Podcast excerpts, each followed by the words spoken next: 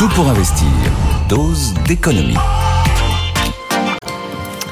Nicolas Dose avec nous ce matin. Bonjour Nicolas. Bonjour. Comme tous les matins d'ailleurs.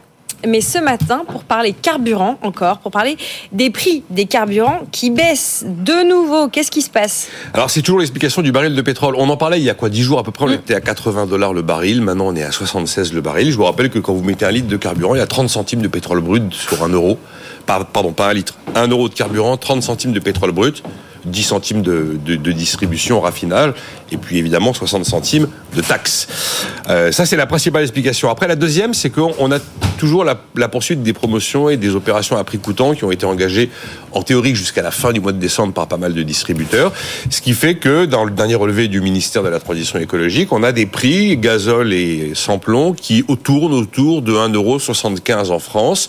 On a trouvé des stations où on était en dessous d'un 70 et même près de Poitiers hier une station a été repérée à 1,65 le litre. Mmh. On voit que ces opérations, en tout cas, ont des effets.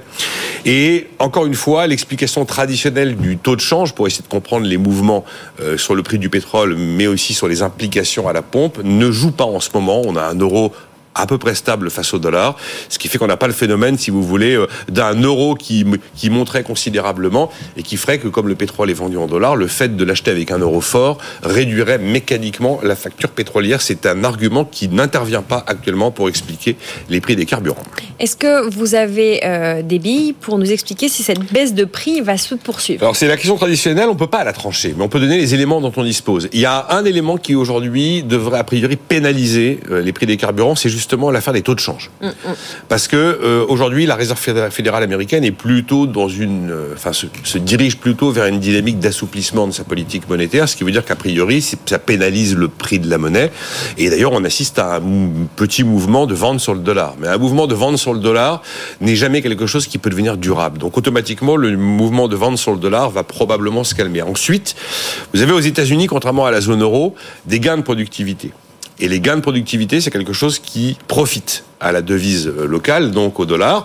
Surtout que s'il y a un assouplissement de politique monétaire de la part de la Fed, la BCE probablement assez rapidement suivra. Et à partir du moment où la BCE suivra, là, on aura cette fois-ci un mouvement de recul de, euh, de recul de l'euro. Et ce mouvement de recul de l'euro, si la BCE, en même temps qu'elle décidait d'assouplir sa politique monétaire, réduisait progressivement la taille de son bilan, ce mouvement de recul de l'euro risquerait de s'accentuer. Ce qui veut dire que là, on se trouvait devant la question du taux de change qui jouerait contre l'intérêt de l'automobiliste, ayant plutôt tendance à tirer les, les prix à la hausse. Alors, ce qu'il y a par le taux de change? bah, Ce qui plaide aujourd'hui pour avoir euh, des carburants plus chers, c'est donc la parité ou en tout cas le taux de change euro-dollar. Euh, L'impact de la décision de l'OPEP toute récente de reconduire euh, la réduction de la production au début de l'année 2024. Pour l'instant, ça n'a pas beaucoup euh, joué sur le prix du baril de pétrole, mais en tout cas, la décision a été prise de continuer les réductions de production. Et puis l'arrêt des opérations à prix coûtant. En théorie, ça s'arrête fin décembre. Alors vont-elles être poursuivi, on verra. Et ce qui plaide, au contraire, pour un carburant moins cher, eh bien, c'est le ralentissement de l'activité économique avec une demande plus faible, une demande plus faible qui tire les prix à la baisse. En tout cas, la bonne nouvelle nous est quand même venue de la Banque de France. La Banque de France confirme que l'inflation ralentit. Et désormais, quand vous regardez sur un an, euh, ça, les prix augmentent, mais moins vite sur un an. Mais quand maintenant vous regardez sur un mois, l'inflation sur un mois et pas en glissement annuel, vous avez aujourd'hui des prix qui baissent. Mmh. Voilà.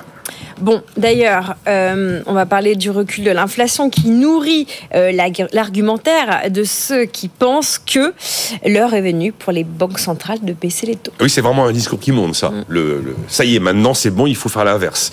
Alors, vous savez que, euh, bon, on a entendu Jay Powell et Isabelle Schnabel nous expliquer que de toute façon, on était arrivé au maximum des taux et qu'on n'irait pas plus haut. Et même la Fed a commencé à laisser imaginer que la baisse allait bientôt arriver. C'est ce qui nourrit la très bonne santé des indices boursiers. Vous en parlez ici avec un CAC 40 qui était au-delà de 7550 points hier soir. Si Il est toujours 7570. Et c'est ce qui nourrit aussi euh, l'envolée de l'once d'or, où on a euh, touché les deux. Je ne sais pas combien on est sur l'once d'or là. Ah bah attendez, Laurent Schwartz, qui nous rejoint pour la séquence d'après, va pouvoir nous répondre. Bonjour Laurent. Bonjour. Président Bonjour. du comptoir national de l'or. Combien est l'once d'or on, on, est actuellement à 1987 dollars l'once. D'accord, 1900. Ouais, c'est là Laurent. Bon, on, a, on a tapé les 2150 il y a quelques jours. Euh, mais ça reste un niveau élevé. Et ben Christian Saint-Etienne, l'économiste que vous connaissez bien, professeur Ocnam, membre du cercle des économistes, a pris la plume dans le JDD. Et là, il a fait un schéma de ce que la Banque Centrale Européenne devrait faire selon lui. Alors c'est comme toujours avec Christian Saint-Etienne, c'est hyper précis, hyper carré. Il dit voilà, maintenant il faut 4 baisses de 25 points de base d'ici mi-2024. en Europe.